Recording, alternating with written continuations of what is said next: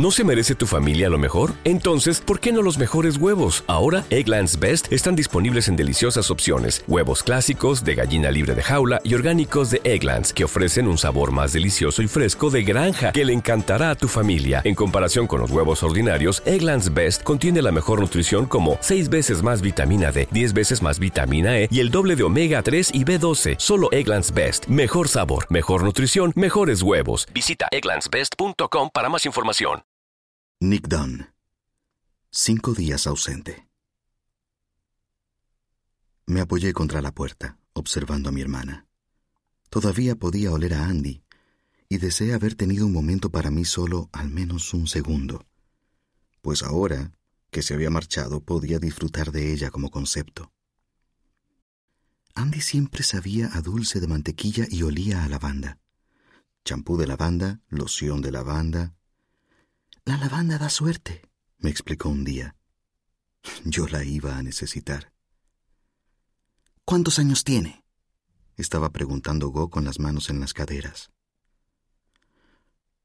Por ahí es por donde quieres empezar. ¿Cuántos años tiene Nick? Veintitrés. Veintitrés. Maravilloso. Eh, Go, no. Nick, ¿es que no te das cuenta de lo jodido que estás? ¿Puedes ser más tonto? Go era capaz de conseguir que una palabra infantil como tonto me golpeara con tanta fuerza como si volviese a tener diez años. No es una situación ideal, concedí en voz baja. Una situación ideal. Estás... Estás poniéndole los cuernos a Amy, Nick. O sea, ¿qué ha pasado contigo? ¿Siempre fuiste un hombre legal? ¿O es que yo he sido una idiota todo este tiempo?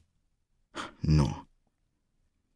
Me quedé mirando al suelo, el mismo lugar al que miraba de niño cada vez que mi madre me hacía sentarme en el sofá para reprocharme que no hubiera estado a la altura de cuales fueran las circunstancias. Ahora eres un hombre que engaña a su esposa y eso es algo que nunca podrás deshacer, dijo Go.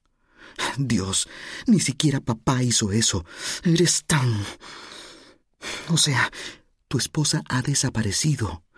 Amy estará quién sabe dónde y tú mientras tanto aquí pasando el rato con una pequeña. Go. Me hace gracia esta inversión de papeles en la que ahora eres una defensora de Amy. Vamos a ver. Nunca te ha caído bien, ni siquiera al principio, y desde que sucedió esto es como... como si sintieras simpatía por tu esposa desaparecida. ¿Sí, Nick? Estoy preocupada. Claro que lo estoy. ¿Recuerdas cuando antes te he dicho que te estabas portando de manera rara? Pues es cierto. Lo que estás haciendo es una locura. Gore recorrió la habitación mordisqueándose la uña del pulgar. La policía se enterará y entonces ya verás, dijo. Estoy muy asustada, Nick. Es la primera vez que estoy verdaderamente asustada por ti. No puedo creer que no lo hayan averiguado todavía. Deben de haber solicitado tus registros telefónicos. Utilicé un desechable. Go hizo una pausa al oír aquello. Eso es incluso peor. Eso es premeditación. Unos cuernos premeditados, Go. Sí, soy culpable de eso. Go sucumbió por un instante, cayendo al sofá bajo el peso de la nueva realidad que se acababa de imponer sobre ella. A decir verdad, me alivió que Go lo supiera. ¿Cuánto hace? preguntó. Me obligué a levantar los ojos del suelo y a mirarla a la cara. Poco más de un año. ¿Más de un año? Y nunca me lo habías contado. Me daba miedo que me dijeras que lo dejase, que pensaras mal de mí y tuviera que dejarlo. Y no quería dejarlo. Las cosas con Amy más de un año, dijo Go. Y ni siquiera lo sospeché en ningún momento. Ocho mil conversaciones de borrachos y en ningún momento confiaste en mí lo suficiente como para decírmelo. No sabía que fueses capaz de algo así, de mantenerme al margen de esa manera tan total. Es la única cosa que te he ocultado. Go se encogió de hombros. ¿Cómo voy a creerte ahora? ¿La quieres? dijo adoptando un tono ligeramente humorístico para demostrar lo improbable que era. Sí, creo que sí la quiero. La quería. La quiero. ¿Eres consciente de que si de verdad salieras con ella, la vieras regularmente, vivieras con ella, acabaría encontrándote algún defecto, ¿verdad? Que descubriría detalles tuyos que la volverían loca, que te plantearía exigencias que no te gustarían, que se enfadaría contigo. No tengo diez años, Go, sé cómo funcionan las relaciones. Go volvió a encogerse de hombros. ¿En serio? Necesitamos un abogado dijo. Un buen abogado con talento para las relaciones públicas, porque las cadenas, varios programas de televisión por cable, ya han comenzado a husmear. Tenemos que asegurarnos de que los medios no te conviertan en el malvado esposo don Juan, porque si eso sucede, creo que podemos despedirnos. Go, ¿no te parece que estás siendo un poco drástica? En realidad estaba de acuerdo con ella, pero no soportaba oír aquellas palabras pronunciadas en voz alta en boca de Go Tenía que desacreditarlas. Nick, la situación ha pasado a ser un poco drástica. Voy a hacer algunas llamadas. Eh, lo que tú quieras, si así te sientes mejor. Go me clavó dos dedos en el esternón con dureza. Ni se te ocurra hacerte el puto interesante conmigo, Lance. Oh, las chicas, siempre exagerando. No me vengas con tonterías. Estás metido en un buen aprieto, amigo mío. Sácate la cabeza del culo y empieza a ayudarme a solucionar esto. Sentí el golpe quemándome la piel por debajo de la camisa mientras Go se alejaba de mí y, gracias a Dios, volvía a su cuarto. Me senté en su sofá, entumecido. Después me tumbé al mismo tiempo que me prometía que me iba a levantar. Soñé con Amy. Iba arrastrándose a gatas por el suelo de nuestra cocina, intentando alcanzar la puerta trasera.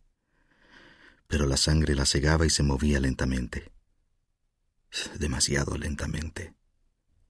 Su bella cabeza parecía extrañamente deformada, hundida por el costado derecho. La sangre le goteaba por un largo mechón de pelo y estaba gimiendo mi nombre. Me desperté y supe que había llegado el momento de volver a casa.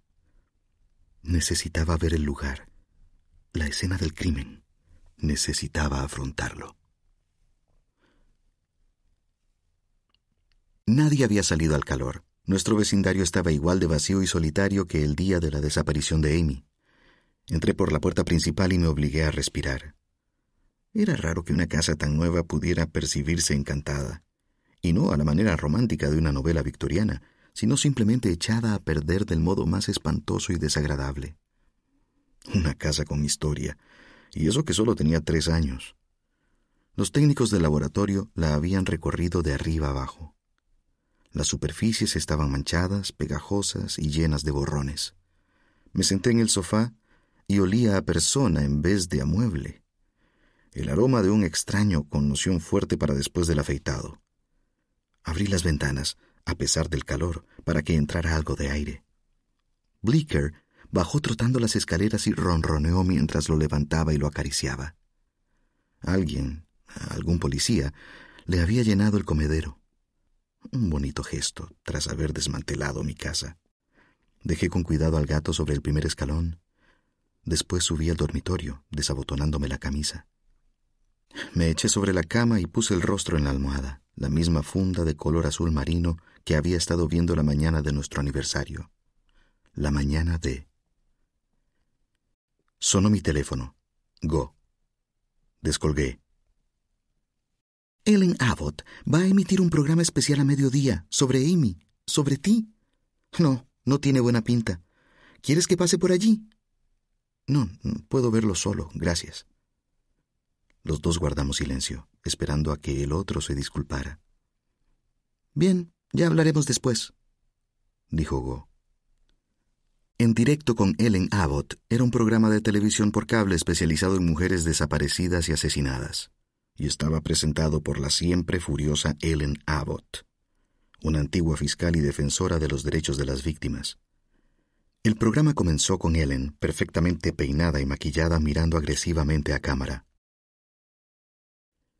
Hoy les vamos a hablar de un caso de escándalo, una joven hermosa, la inspiración tras la asombrosa Amy, la célebre serie de libros, desaparecida, su casa destrozada.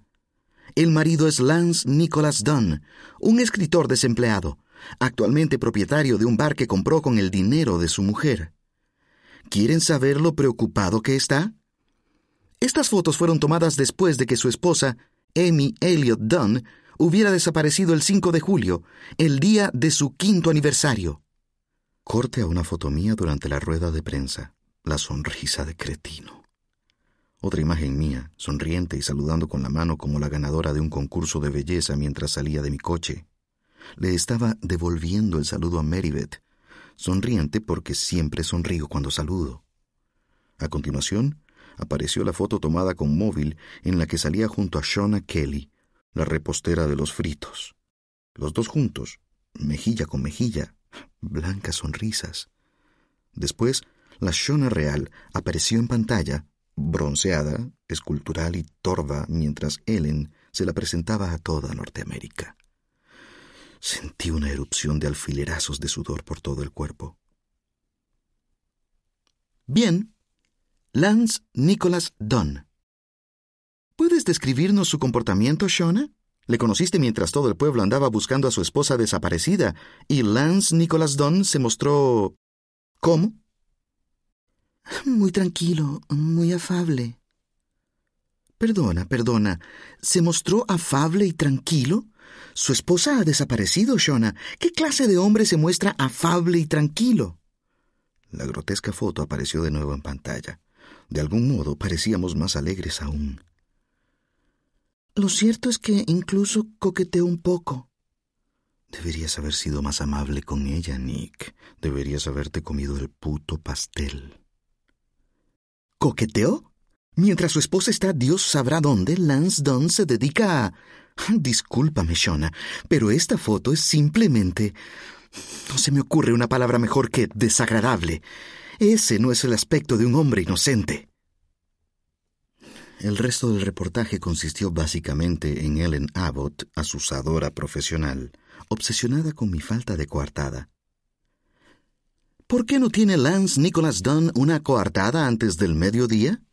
¿Dónde estuvo aquella mañana? dijo arrastrando las palabras con su acento de sheriff de Texas. Su panel de expertos se mostró de acuerdo en que resultaba muy sospechoso.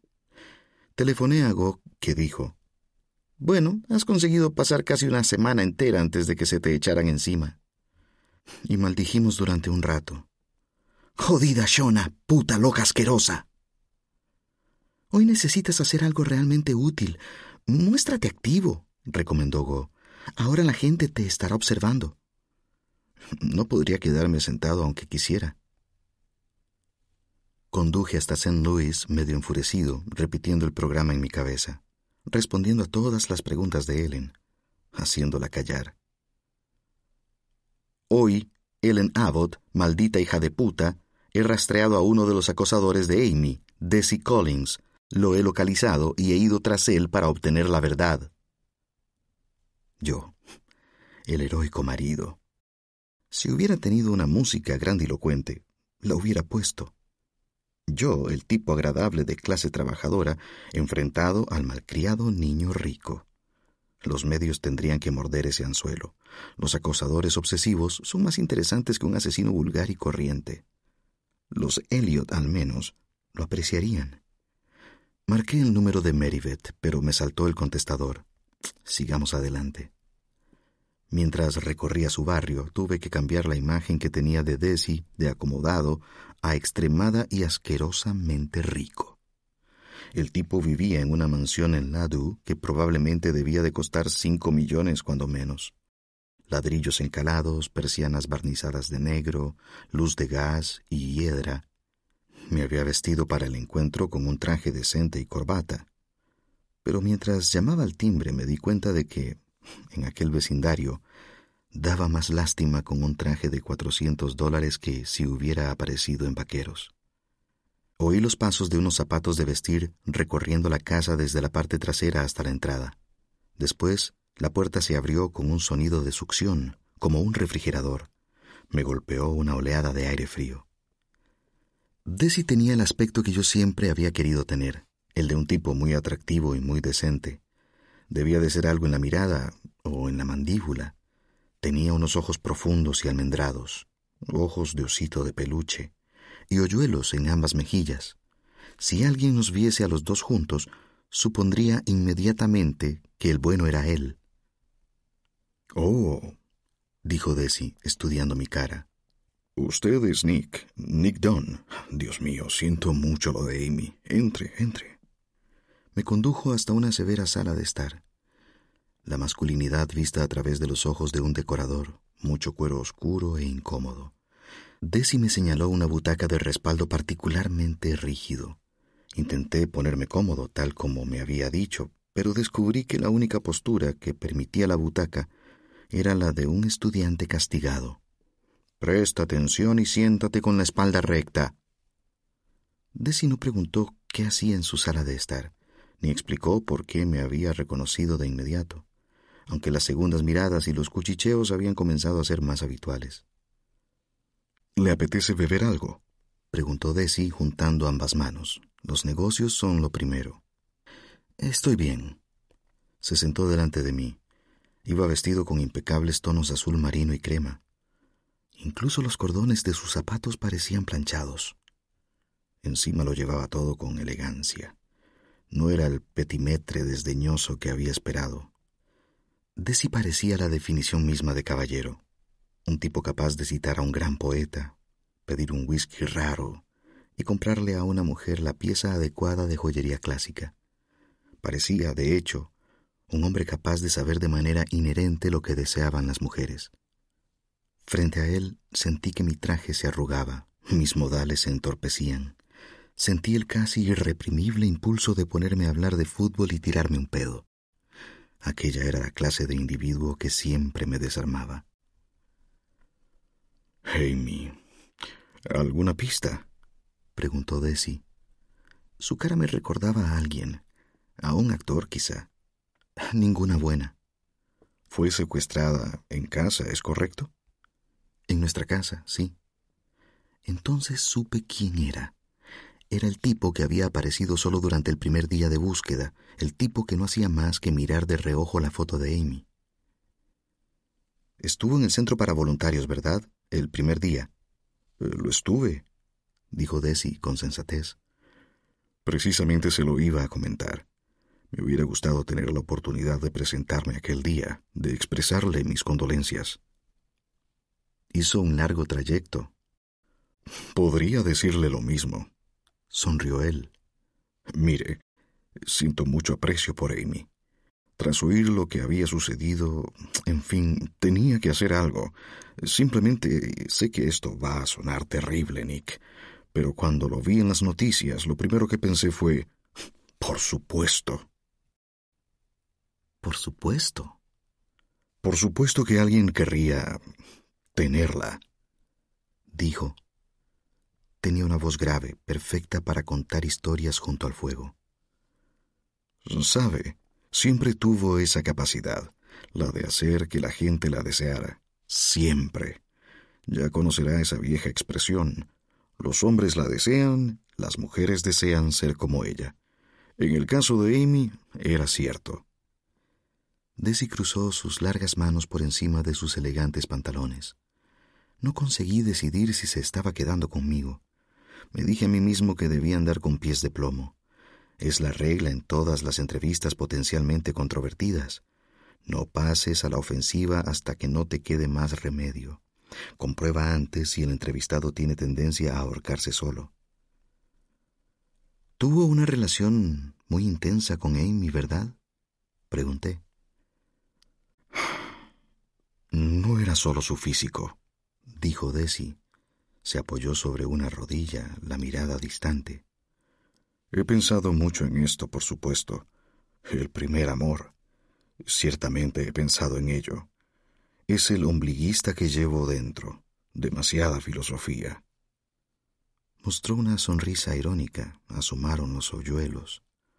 Mm, verá, cuando Amy te aprecia, cuando está interesada en ti, su atención es cálida y reafirmante, completamente envolvente, como un baño caliente. Alcé las cejas. Déjeme acabar, dijo. Uno se siente bien consigo mismo, completamente a gusto quizá por primera vez, y entonces Amy ve tus defectos, se da cuenta de que no eres más que otra persona normal y corriente con la que debe tratar. Eres en realidad el habilidoso Andy y en la vida real la asombrosa Amy nunca acabaría con el habilidoso Andy. Así que su interés se va apagando y dejas de sentirte bien. Puedes volver a percibir el frío como si estuvieras desnudo en el suelo del cuarto de baño, y lo único que quieres es volver a meterte en la bañera. Conocía aquel sentimiento. Llevaba tres años en el suelo del cuarto de baño y sentí una oleada de disgusto por compartir aquella emoción con aquel individuo. Estoy seguro de que sabrá a lo que me refiero, dijo Desi y me guiñó un ojo sonriendo. Qué hombre tan extraño, pensé. ¿Quién compara a la esposa de otro hombre con una bañera en la que quiere meterse? La esposa desaparecida de otro hombre. Detrás de Desi había una larga y encerada mesa de pared sobre la que reposaban varias fotos en marcos de plata.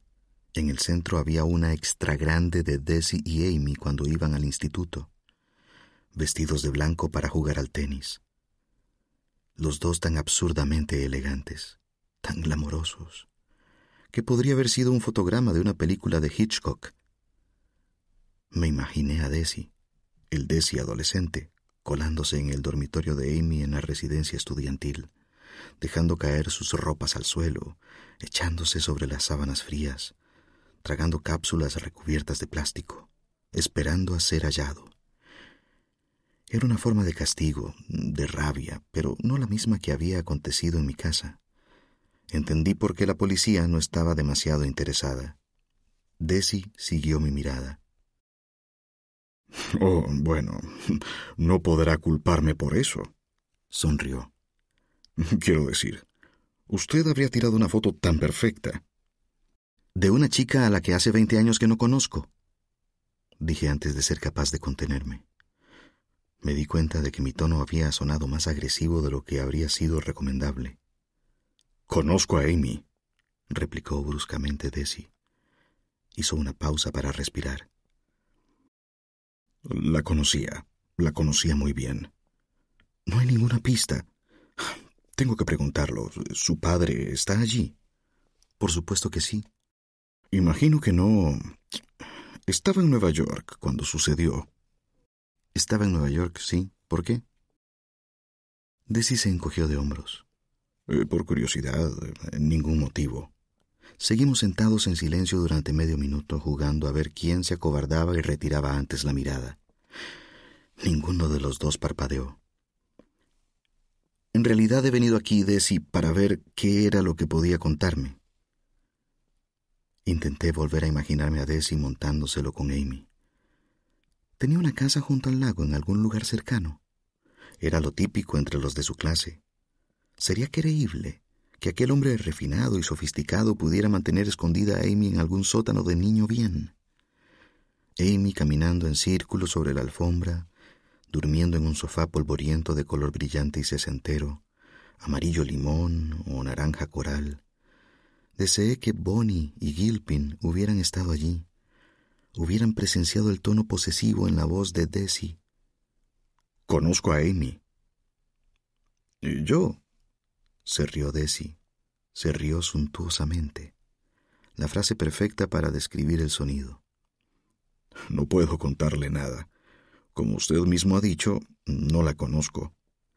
Pero acaba de decir que sí. Ciertamente no la conozco como la conoce usted.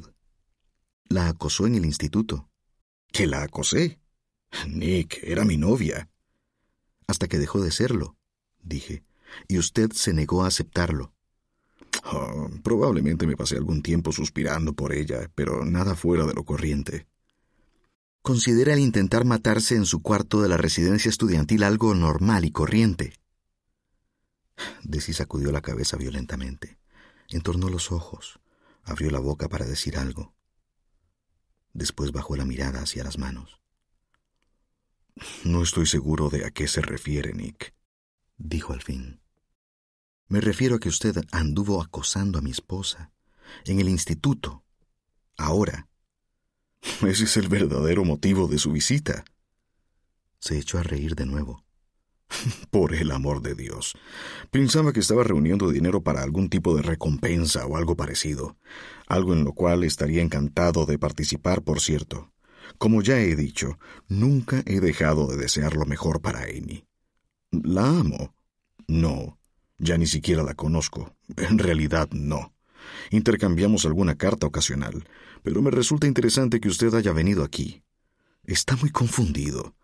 Porque debo decirle algo, Nick. En la tele. Demonios.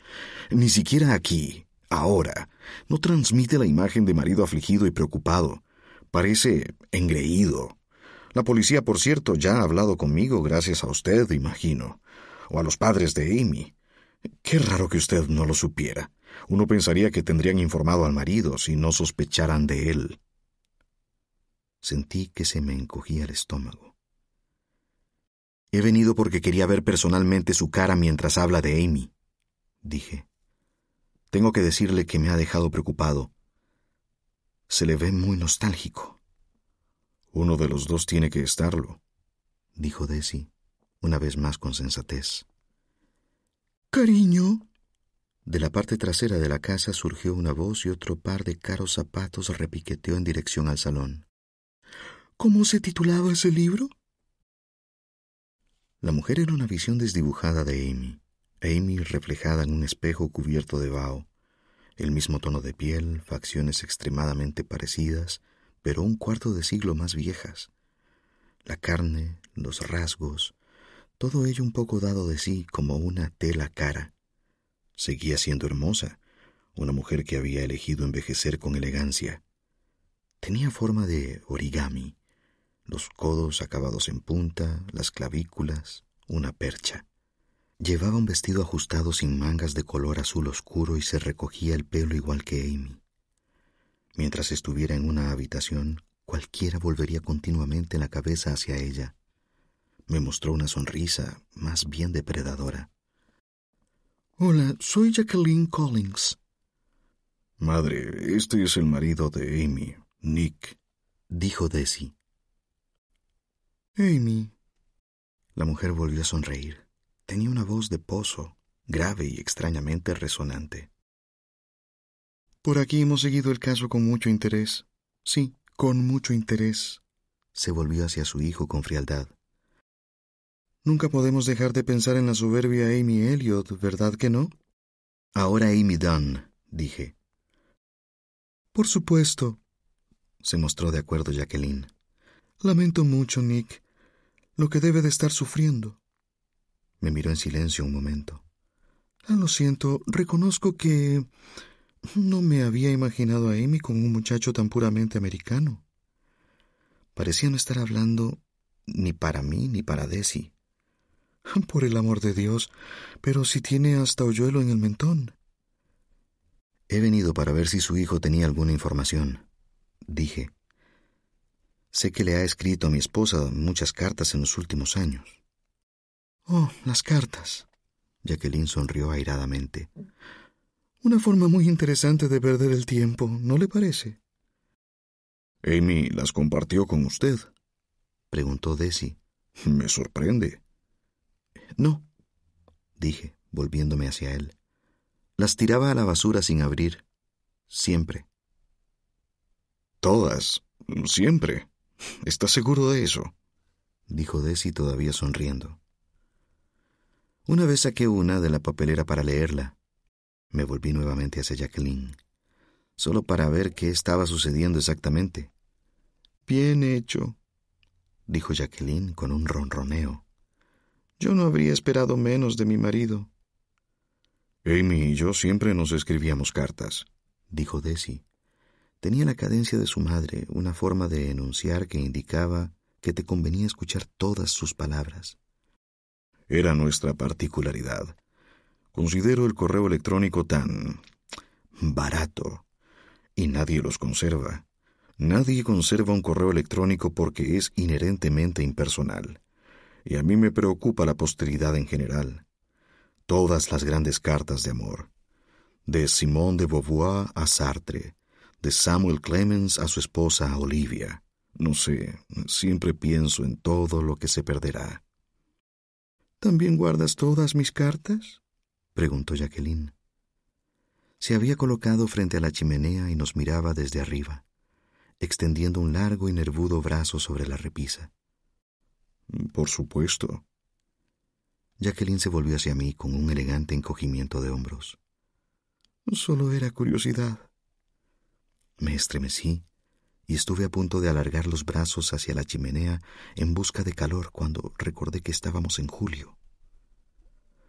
Me parece más bien extraño haber mantenido tal devoción durante tantos años, dije. Después de todo, ella nunca respondió a sus cartas. Aquello iluminó los ojos de Desi. Oh.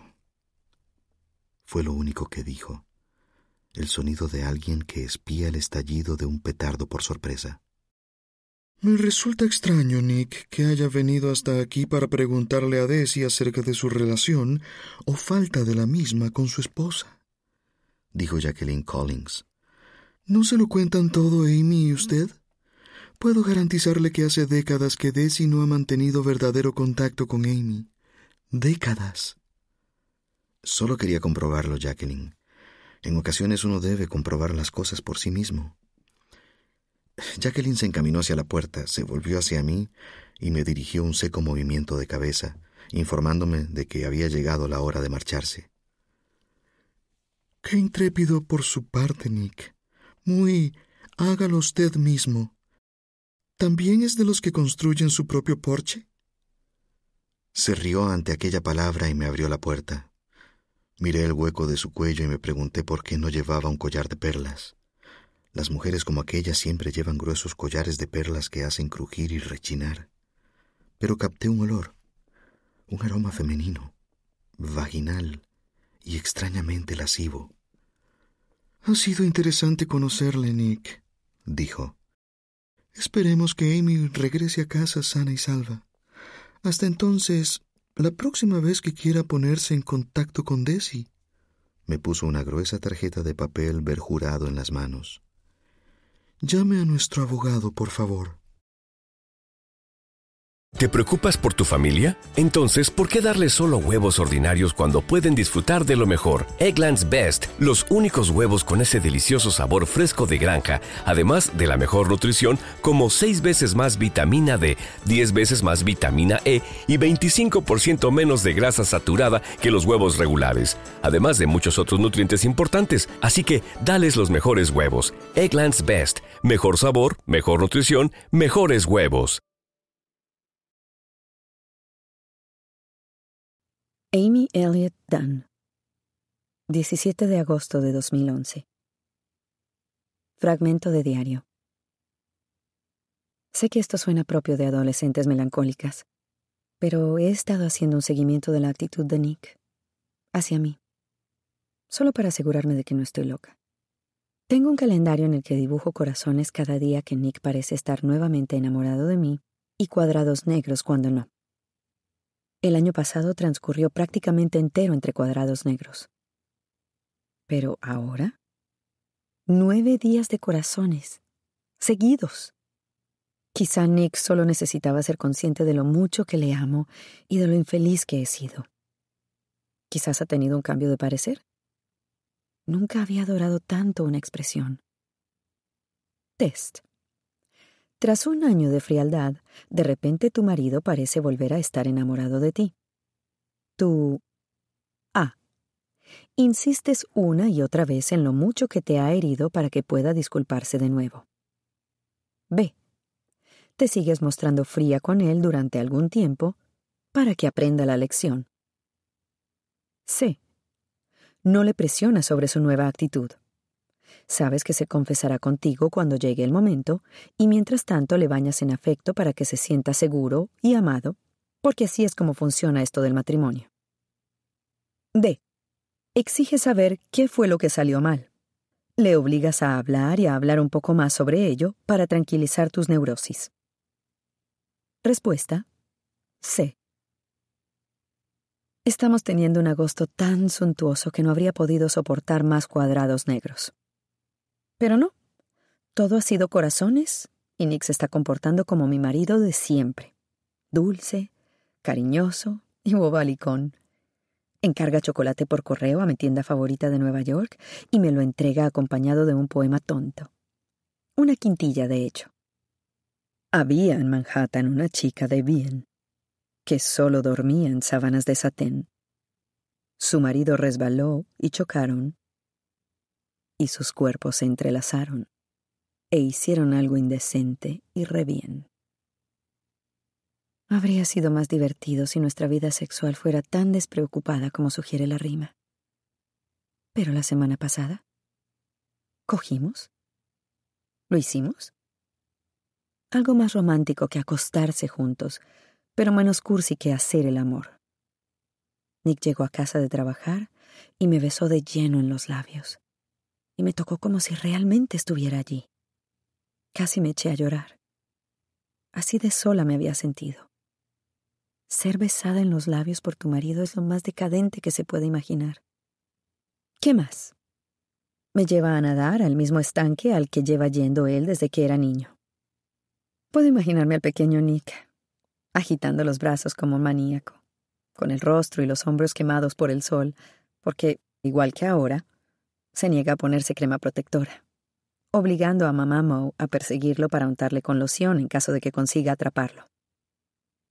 Me está haciendo una excursión guiada por todos los lugares de su adolescencia, como llevaba pidiéndole desde hacía siglos. Me lleva paseando hasta la orilla del río y me besa mientras el viento me agita el cabello. Las dos cosas que más me gusta ver en el mundo. Me susurra al oído.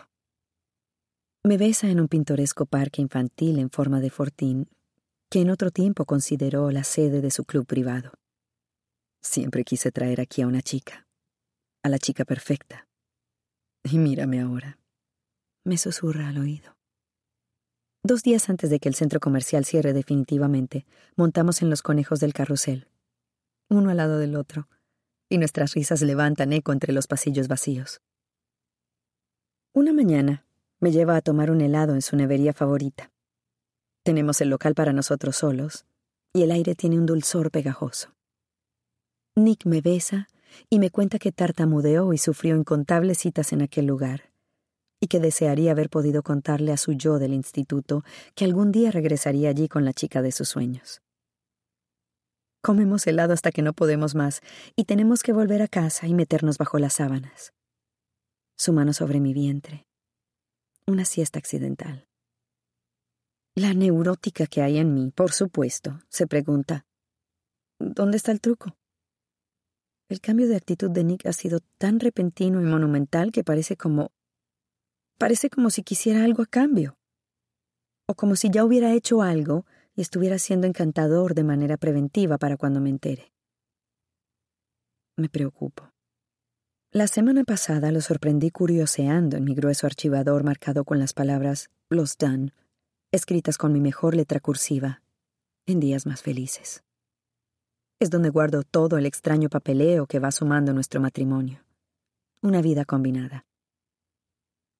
Me preocupa que vaya a pedirme una segunda hipoteca sobre el bar, o que solicitemos un préstamo usando nuestro seguro de vida como aval, o que vendamos unas acciones que no deberían ser tocadas en 30 años. Dijo que solo quería asegurarse de que todo estaba en orden. Pero lo dijo de sopetón. Se me partiría el corazón. De verdad que lo haría. Si entre cucharada y cucharada de helado de chicle, Nick se volviera hacia mí y dijera, Sabes, lo interesante de una segunda hipoteca es que... Tenía que escribirlo. Tenía que sacármelo de dentro. Y solo con verlo sé que suena a locura. Neurótica, insegura y suspicaz. No dejaré que lo peor de mí misma arruine mi matrimonio. Mi marido me ama. Me ama y ha vuelto a mí, y por eso me está tratando así de bien. Esa es la única razón. Así de fácil. Aquí está mi vida. Por fin ha regresado. Nick Dunn. Cinco días ausente. Permanecí sentado en el creciente calor de mi coche frente a la casa de Desi, con las ventanillas bajadas, revisando el móvil. tenía un mensaje de Gilpin. Hola, Nick. Necesitamos vernos, ponernos al día con un par de cosas, hacerle un par de preguntas. Reúnase con nosotros a las cuatro en su casa, ¿de acuerdo? Mm, gracias. Era la primera vez que me daban una orden. Nada de podríamos, nos encantaría, si no le importa, sino necesitamos, reúnase. Eché un vistazo a mi reloj. Las tres. Mejor no llegar tarde. Faltaban tres días para la exhibición aérea de verano, un desfile de aviones de hélice y a reacción que efectuaban piruetas río arriba y río abajo, zumbando sobre los vapores llenos de turistas, haciendo que les castañaran los dientes. Y Gilpin y Ronda llegaron en pleno apogeo de los vuelos de prácticas. Era la primera vez que volvíamos a estar los tres juntos en mi salón desde el día de. Mi casa se hallaba justo debajo de una de las rutas de vuelo. El ruido quedaba a medio camino entre martillo neumático y avalancha. Mis queridos policías y yo intentamos intercalar una conversación en las pausas entre estallidos sónicos. Ronda parecía más aviar que de costumbre, adelantando una pierna, después la otra, moviendo la cabeza en todas las direcciones del salón al tiempo que posaba la mirada sobre diferentes objetos desde distintos ángulos, como una urraca que busca forrar su nido. Gilpin acechaba cerca de ella, mordisqueándose el labio, zapateando. Incluso la estancia parecía inquieta. El sol de la tarde iluminó un atómico revoloteo de motas de polvo. Un avión a reacción pasó zumbando por encima. El ruido fue espantoso, como si se agrietara el cielo. Bueno, tenemos que repasar un par de cosas, dijo Ronda cuando volvió el silencio. Gilpin y ella se sentaron como si ambos hubieran decidido de repente quedarse un rato. Aclarar un par de cuestiones, contarle un par de novedades, todo muy rutinario, y como siempre, si quiere un abogado. Pero yo ya sabía, gracias a mis series de televisión y mis películas, que solo los culpables pedían un abogado. Los esposos afligidos y preocupados no lo hacían. No, gracias, dije. De hecho, tengo cierta información que compartir con ustedes sobre el antiguo acosador de Amy, el tipo con el que salía en el instituto. Eh, Desi, ah, Collins, empezó Gilpin. Collins. Eh, sé que ya han hablado con él, sé que por algún motivo no les interesa demasiado, de modo que hoy precisamente he ido a visitarle, para asegurarme de que todo fuese normal y no creo que lo sea. Me parece que es alguien a quien deberían investigar, pero investigar a fondo. Eh, quiero decir, primero se muda a St. Louis. Llevaba ya tres años viviendo en St. Louis cuando ustedes regresaron aquí, dijo Gilpin. Eh, de acuerdo, pero está en St. Louis, a una distancia cómoda en coche. Amy compró una pistola porque temía que... Desi está libre de sospecha, Nick. Es un tipo agradable, dijo Ronda. ¿No le parece? Lo cierto es que me recuerda a usted, un muchacho brillante, el pequeño de la familia. Soy mellizo, no el pequeño. En realidad soy tres minutos mayor. Era evidente que Ronda estaba intentando pincharme, ver si podía alterarme. Pero incluso saberlo no bastaba para contener la oleada de rabia que me atenazaba el estómago cada vez que me acusaba de ser un niñato. En cualquier caso, interrumpió Gilpin, tanto él como su madre niegan las acusaciones de acoso e incluso haber mantenido mucho contacto con Amy en estos últimos años, salvo por alguna que otra nota ocasional. Mi esposa podría contarles otra cosa. Desi se ha pasado años, años escribiéndole cartas, y luego va y aparece aquí el día de la búsqueda ronda. ¿Sabían eso? Estuvo aquí el primer día. Usted me dijo que estuviera ojo avisor por si alguien pretendía inmiscuirse en la investigación. Desi Collins no es un sospechoso, interrumpió Bonnie, alzando una mano. Eh, pero... Desi Collins no es un sospechoso, repitió. La noticia escoció. Quise acusarla de haberse dejado influir por Ellen Abbott, pero Ellen Abbott era algo que probablemente más me valía no mencionar.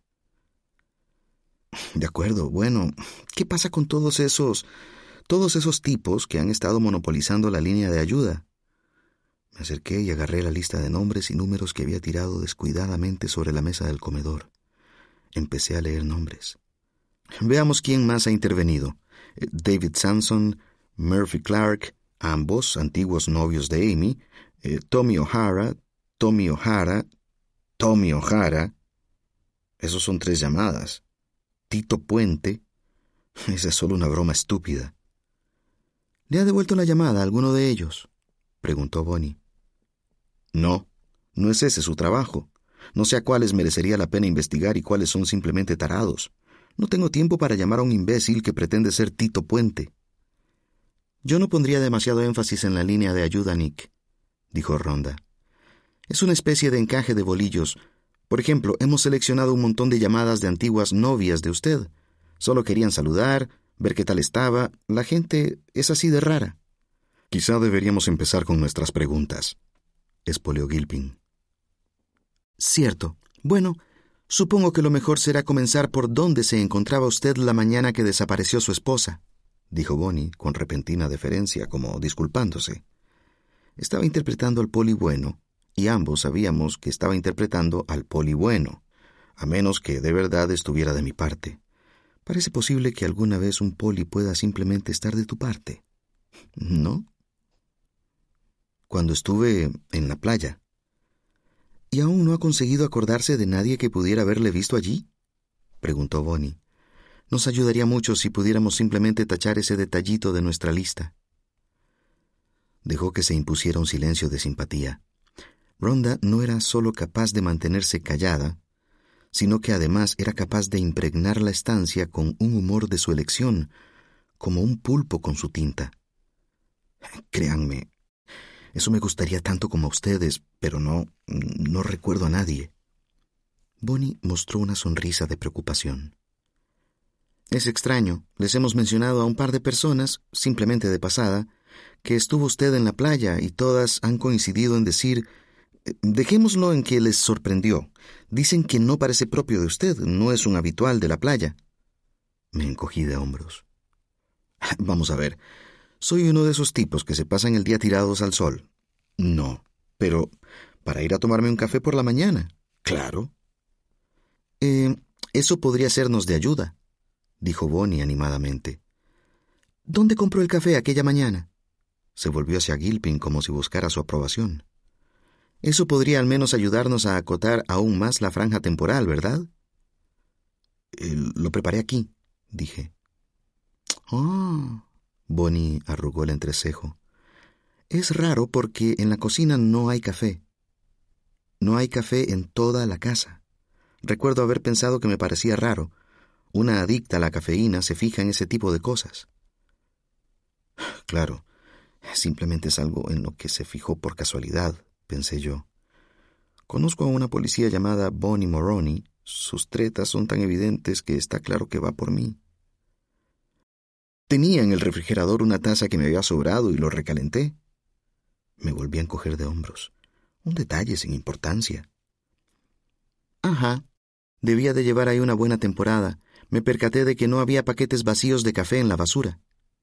Eh, un par de días. Eh, sigue estando bueno. Ambos nos sonreímos mutuamente. Te tengo calada y me tienes calado. Que siga el juego. Realmente pensé aquellas palabras tan idiotas que siga el juego. Y sin embargo, en cierto modo, me complacía. Estaba dando comienzo a la siguiente fase. Bonnie se volvió hacia Gilpin con las manos sobre las rodillas y asintió ligeramente. Gilpin siguió masticándose el labio un poco más y después, al fin, señaló la otomana, la mesa de pared, la sala de estar nuevamente ordenada. Verá, nuestro problema es el siguiente, Nick, empezó. Hemos visto docenas de allanamientos. Docenas y docenas y docenas, interrumpió Bonnie. Muchos allanamientos. Esto, toda esta zona de aquí, de la sala, lo recuerda. La otomana volcada, la mesa tirada, el jarrón en el suelo. Plantó una foto de la escena delante de mí. Toda esta zona parecía supuestamente el escenario de una pelea, ¿verdad? Mi cabeza se expandió y volvió a contraerse bruscamente. Mantén la calma. supuestamente. No tenía el aspecto habitual de una escena del crimen, prosiguió Gilpin. Nos dimos cuenta desde el primer momento. Para serle sincero, parecía premeditada. En primer lugar está el hecho de que todo el desorden estuviera tan concentrado. ¿Por qué no había nada fuera de su lugar en ninguna otra parte al margen de la sala? Es raro. Me mostró otra foto, un primer plano. Y mire aquí, esta pila de libros. Deberían estar delante de la mesa, porque los tenían amontonados sobre la mesa, ¿verdad? Asentí. De modo que cuando la mesa fue derribada, deberían haberse desparramado principalmente por delante de la misma, siguiendo la trayectoria de la caída. Sin embargo, están a un lado, como si alguien los hubiera tirado antes de derribar la mesa.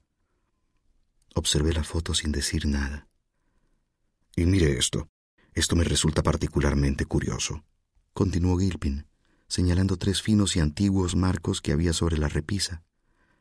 Dio un par de fuertes pisotones y los tres se volcaron al unísono.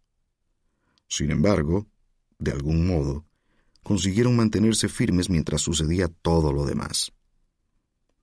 Me mostró una foto de los marcos bien derechos. Había seguido manteniendo la esperanza, incluso después de que me descubrieran en el desliz de la reservación para cenar en Houston's, de que Bonnie y Gilpin fueran unos policías simplones, policías como los de las películas, palurdos de pueblo deseosos de complacer y predispuestos a fiarse del sospechoso local. Lo que usted diga, amigo. No me habían tocado policías simplones. No sé qué quiere que le diga, murmuré. Esto es completamente... Sencillamente... No sé qué pensar sobre esto. Solo quiero encontrar a mi mujer. Igual que nosotros, Nick. Igual que nosotros, dijo Ronda. Pero hay otro detalle. La otomana. ¿Recuerda que estaba volcada por completo? Palmeó la rechoncha otomana señalando sus cuatro patas, cada una de ellas de apenas dos centímetros de altura. Verá, este artilugio carga todo su peso en la parte inferior debido a lo pequeñas que tiene las patas. El cojín prácticamente da contra el suelo. Intente volcarlo de un empujón. Dudé. Adelante, inténtelo, apremió Bonnie. Le di un empujón, pero la otomana se deslizó sobre la alfombra en vez de volcarse. Asentí. Me mostré de acuerdo. Todo el peso se acumulaba en la parte inferior. En serio, agáchese si es necesario e intente derrumbar ese armatoste, ordenó Bonnie. Me arrodillé y empujé desde ángulos cada vez más bajos, hasta que finalmente pasé una mano por debajo de la otomana y di un tirón hacia arriba. Incluso entonces cayó sobre un costado, se quedó oscilando un momento y volvió a recuperar la postura inicial. Finalmente tuve que cogerla con ambas manos y volcarla manualmente. Extraño, ¿eh? dijo Bonnie. No parecía nada sorprendida. Nick, ¿hizo limpieza en casa el día que desapareció su esposa? preguntó Gilpin. ¿Eh, ¿No? De acuerdo, porque los técnicos hicieron una prueba con luminol y siento tener que decirle que el suelo de la cocina se iluminó. Alguien había derramado una buena cantidad de sangre en él. Del tipo de Amy, B positivo, interrumpió Bonnie. Y no estoy hablando de un cortecito, estoy hablando de sangre. Oh, Dios mío. Un coágulo de calor apareció en mitad de mi pecho. Pero... Sí, su esposa consiguió salir de este cuarto, dijo Gilpin. Escapó sin perturbar ninguna de esas baratijas que tienen sobre la mesa justo al lado de la puerta, y después, en teoría, se desplomó sobre el suelo de la cocina donde perdió un montón de sangre. Sangre que alguien limpió después cuidadosamente, dijo Ronda, observándome. Esperen, esperen. ¿Por qué se molestaría alguien en limpiar la sangre para luego desbaratar el salón? Ya lo averiguaremos, no se preocupe, Nick dijo Ronda en voz baja. No lo entiendo. Simplemente no... Sentémonos, dijo Bonnie, guiándome hacia una de las sillas del comedor. ¿Ha comido algo? ¿Le apetece un sándwich? ¿Alguna otra cosa? Negué con la cabeza. Bonnie adoptaba distintos personajes femeninos por turnos. Mujer enérgica, cuidadora maternal, a ver cuál le proporcionaba mejores resultados. ¿Qué tal va su matrimonio, Nick? preguntó Ronda. Quiero decir, cinco años. No falta mucho para la típica crisis de los siete. El matrimonio iba bien, repetí. Eh, va bien. No es perfecto, pero bien, bien. Bonnie arrugó la nariz. Estás mintiendo. ¿Creen que podría haberse fugado? Pregunté excesivamente esperanzado. Que podría haber simulado una escena del crimen y haberse fugado, como esas esposas que simplemente se marchan. Bonnie empezó a enumerar razones por las que no. No ha utilizado su móvil, no ha usado las tarjetas de crédito ni las de débito, no hizo retiros de dinero notables en las semanas previas. Y luego está la sangre añadió Gilpin. Quiero decir, una vez más, no quiero sonar insensible, pero la cantidad de sangre derramada habría requerido de... digamos que yo mismo no habría sido capaz de hacérmelo. Estamos hablando de heridas profundas. Su esposa tiene nervios de acero. Eh, sí, sí los tiene. También le tenía una profunda fobia a la sangre, pero prefería esperar a que los brillantes detectives averiguasen aquello por su cuenta. Parece extremadamente improbable, dijo Gilpin. Si fuera a provocarse heridas de semejante gravedad, ¿para qué molestarse luego en fregar? Así que, vamos, seamos sinceros, Nick, dijo Bonnie, inclinándose sobre las rodillas para poder establecer contacto visual conmigo, que tenía la mirada clavada en el suelo. ¿Cómo iban las cosas en su matrimonio de un tiempo a esta parte? Estamos de su lado, pero queremos la verdad.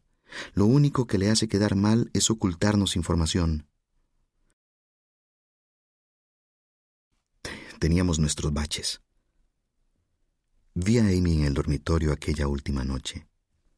El rostro moteado como una colmena con las manchas rojas que le salían cuando se enfurecía, escupiendo las palabras, palabras malintencionadas, desquiciadas, y yo limitándome a escuchar intentando aceptarlas porque eran ciertas.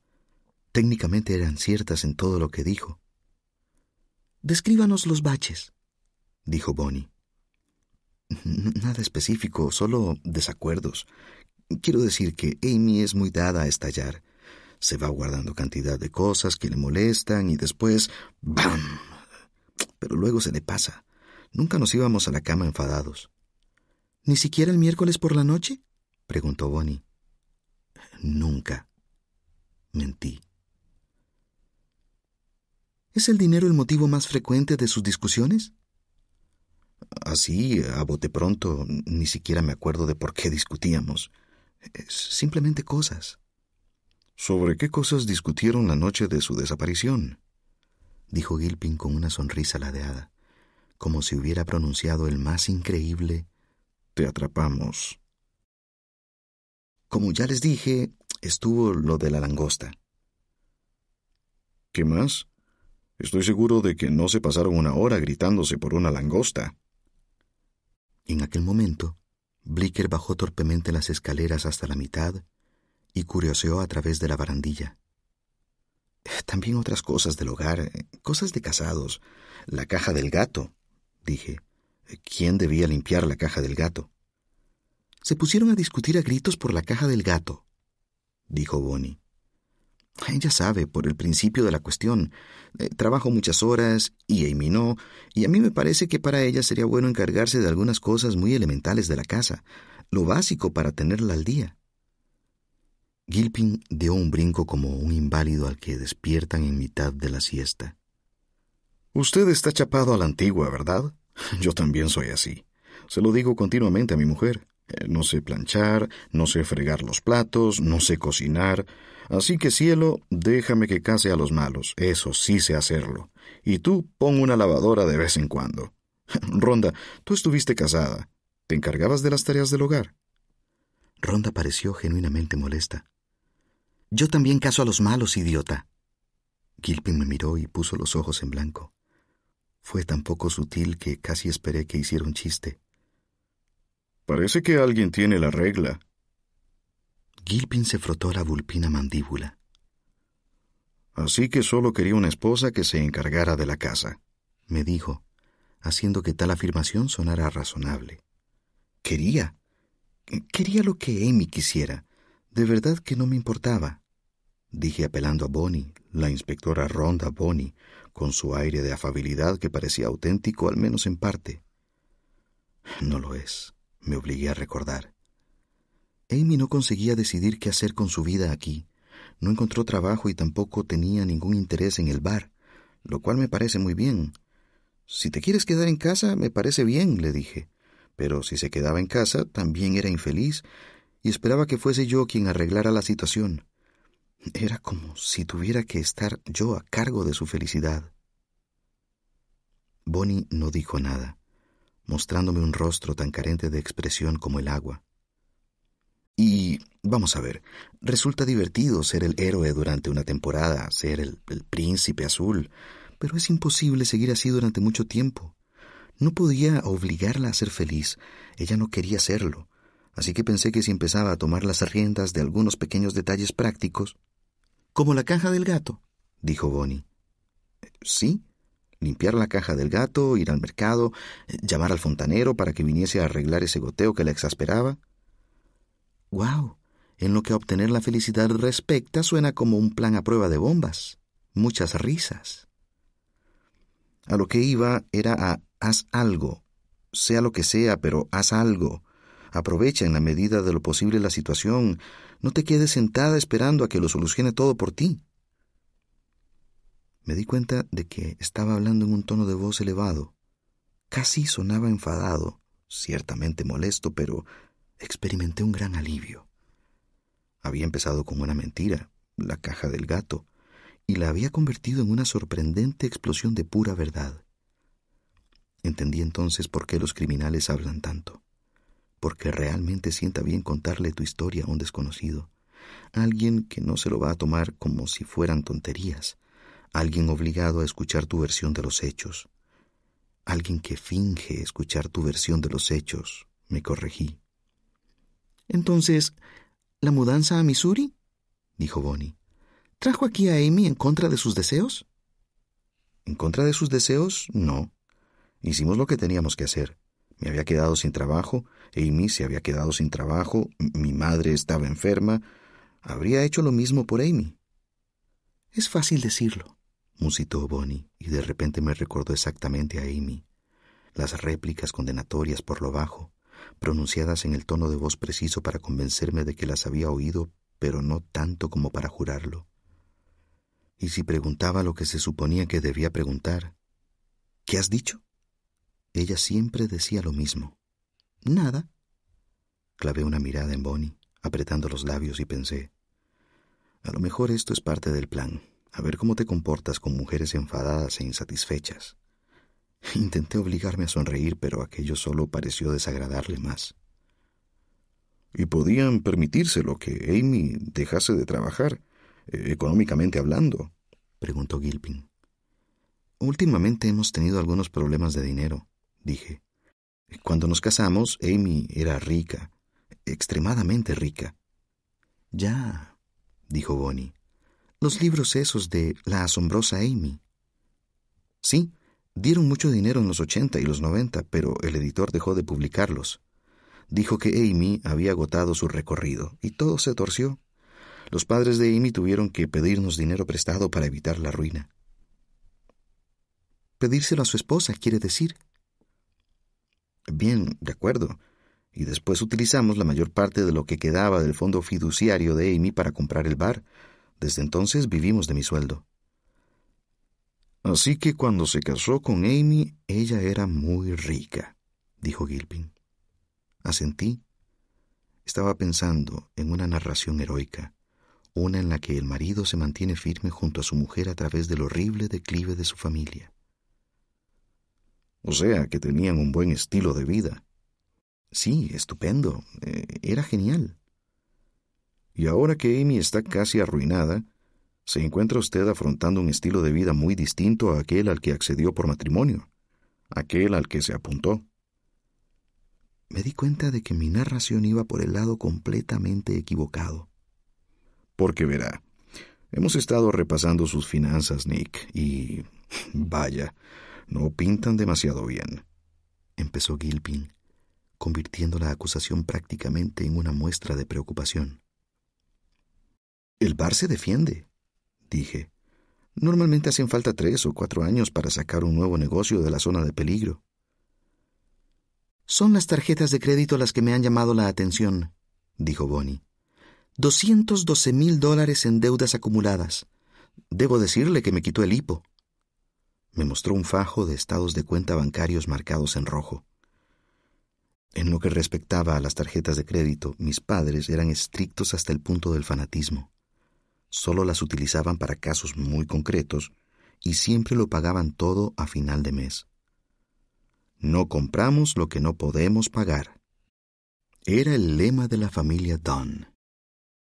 Nosotros no, eh, yo no, al menos, pero no creo que Amy tuviera... ¿Puedo ver eso? Tartamudeé mientras un bombardero que volaba abajo hizo temblar los cristales de las ventanas. Sobre la repisa una planta perdió cinco bonitas hojas moradas. Obligados a mantener silencio durante diez desasosegantes segundos, los tres contemplamos cómo las hojas caían aleteando al suelo. Y sin embargo, se supone que debemos creer que una gran pelea tuvo lugar aquí sin que se desprendiera un solo pétalo, murmuró Gilpin asqueado. Tomé los papeles de mano de Bonnie y vi mi nombre. Solo mi nombre, varias versiones del mismo. Nick Dunn, Lance Dunn, Lance N. Dunn, Lance Nicholas Dunn, en una docena de tarjetas distintas, balances que iban desde los 62.78 hasta los 45.602.33 dólares, todos ellos en diferentes estados de impago, todos los encabezados atravesados por tersas amenazas impresas con tipografía ominosa. Pague ahora. Carajo, pero esto es suplantación de personalidad o algo así, dije. No son mías. O sea, fíjense en esto, ni siquiera juego al golf. Alguien había pagado más de siete mil dólares por un juego de palos. Cualquiera podrá decírselo, el, el golf no es lo mío. Intenté que el comentario sonara burlón, otra cosa que se me da fatal. Pero los inspectores no estaban dispuestos a morder el anzuelo. ¿Conoce a Noel Hawthorne? preguntó Bonnie la amiga de Amy a la que nos dijo que investigáramos? Espere, antes quiero hablar de las facturas porque no son mías, dije. En serio, por favor, tenemos que llegar hasta el fondo de este asunto. Lo haremos, no se preocupe, dijo Bonnie inexpresiva. ¿Noel Hawthorne? Ya. Les dije que la investigaran porque anda recorriendo toda la ciudad lamentándose por Amy. Bonnie arqueó una ceja. Parece molesto por ello. No, como ya les dije, lo que me parece es exageradamente afligida, en plan falso, ostentoso, buscando llamar la atención, un poco obsesionada. Hemos hablado con Noel, dijo Bonnie. Dice que Amy estaba extremadamente preocupada por su matrimonio e inquieta por sus problemas financieros, que le daba miedo que se hubiera casado usted con ella por el dinero. Dice que a su esposa le preocupaba su temperamento. No sé por qué iba a decir Noel cosas semejantes. No creo que ella y Amy hayan intercambiado más de cinco palabras en total. Es curioso porque el salón de los Hawthorne está lleno de fotos de Noel con su esposa. Bonnie frunció el ceño. Yo también. ¿Fotos reales de Noel con Amy? Bonnie continuó. En el zoológico de St. Louis el pasado octubre, en un picnic con los trillizos, en una excursión en barco un fin de semana de este último junio, es decir, el mes pasado. Amy jamás ha pronunciado ni una sola vez el nombre de Noel en todo el tiempo que llevamos viviendo aquí, lo digo en serio. Rastreé en mi cerebro el pasado mes de junio y recordé un fin de semana que pasé con Andy, tras haberle dicho a Amy que me marchaba de excursión con los colegas a St. Louis. Cuando regresé a casa la encontré sonrosada y enfurruñada tras haber pasado, según ella, un fin de semana dedicada a la mala televisión por cable y a lecturas aburridas en el muelle. Y resulta que había estado en una excursión en barco. No, No se me ocurría nada que a Amy le hubiera podido interesar menos que la típica excursión del medio oeste en barco.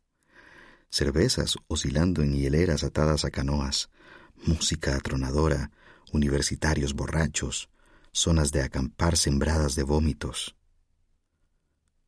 ¿Están seguros de que es mi esposa la que sale en esas fotos? Ambos inspectores se miraron el uno al otro con expresión de ¿Habla en serio? Nick, dijo Bonnie, no tenemos ningún motivo para creer que la mujer idéntica a su esposa que aparece en las fotos en las que Noel Hawthorne, madre de trillizos, la mejor amiga de Amy aquí en el pueblo, dice estar con su esposa, no sea su esposa. Su esposa, debería añadir, con la cual, según Noel, se casó usted por dinero, dijo Gilpin. No estoy bromeando, dije yo. Hoy día cualquiera puede manipular fotos en un portátil. Eh, muy bien. Hace apenas un minuto estaba usted convencido de que Desi Collins estaba implicado. Ahora el problema es Noel Hawthorne, dijo Gilpin. Se diría que estuviera buscando a alguien a quien culpar. Alguien que no sea yo, quiere decir.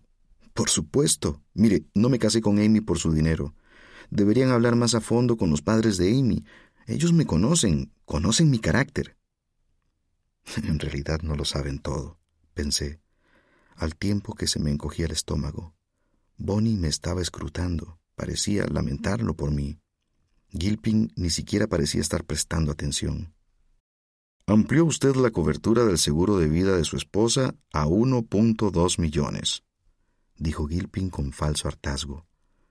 Incluso se pasó una mano por encima del fino y alargado rostro. Eso fue cosa de Amy, dije rápidamente. Ambos policías se limitaron a mirarme, esperando. Es decir, fui yo quien rellenó los papeles, pero fue idea de Amy. Insistió en ello, lo juro. A mí no podría haberme preocupado menos, pero Amy dijo dijo que teniendo en cuenta su falta de ingresos la hacía sentirse más segura o algo así o que era una buena decisión empresarial. Carajo, yo qué sé. No sé por qué insistió tanto. Yo no le pedí que lo hiciera. Hace dos meses alguien hizo una búsqueda en su portátil, continuó Bonnie. Cuerpo flotando río Mississippi. ¿Puede explicarnos eso? Respiré hondo dos veces.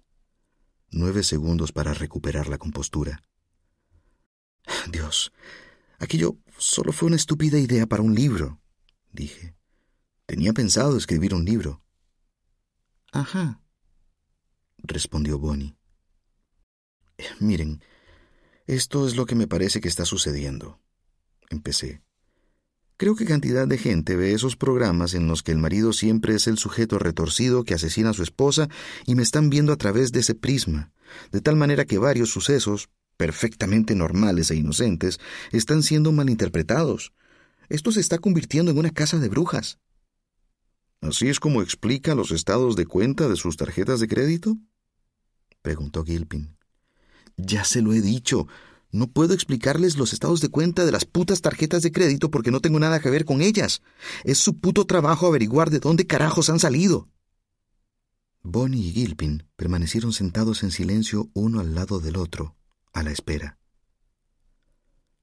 ¿Qué están haciendo ahora mismo para encontrar a mi esposa? Pregunté. ¿Qué pistas están siguiendo, además de la mía? La casa empezó a temblar. El cielo se desgarró y por la ventana trasera pudimos ver un caza que pasaba zumbando justo por encima del río, estremeciéndonos. F-10, dijo Ronda. No, demasiado pequeño, dijo Gilpin. Tiene que ser.